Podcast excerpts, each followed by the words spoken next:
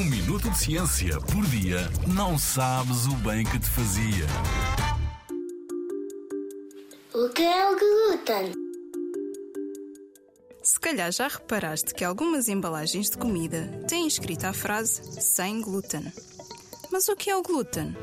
O glúten é uma proteína que faz parte da composição de cereais como o trigo, a cevada e o centeio. Funciona quase como uma cola e é por isso que a massa das pizzas é elástica e estica com facilidade. Para a maioria das pessoas, o glúten não causa danos ao seu corpo. Já outras pessoas não têm tanta sorte e são sensíveis ao glúten. Vejamos.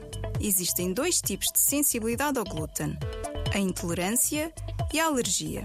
Na intolerância ao glúten, os sintomas são indisposição, inchaço ou diarreias.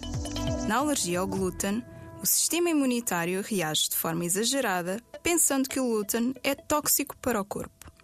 Chamamos a isto doença celíaca, que afeta o intestino delgado, alterando a capacidade de absorver os nutrientes essenciais para o nosso bem-estar. E por isso, em casos mais graves, estas pessoas podem ter falta de nutrientes. E o que deve fazer uma pessoa que é intolerante ou alérgica ao glúten? Perguntam vocês. É simples, deve evitar ingerir alimentos com glúten. Mas atenção! Só depois de um profissional de saúde determinar qual o tipo de sensibilidade ao glúten. Para pessoas saudáveis, não há vantagens em adotar uma dieta sem glúten. Pelo contrário, até pode alterar o nível de nutrientes que o nosso corpo necessita. Com esta conversa toda, já fiquei com fome. Acho que vou encomendar uma pizza. Mas só hoje.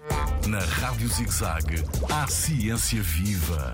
Porque a ciência é para todos.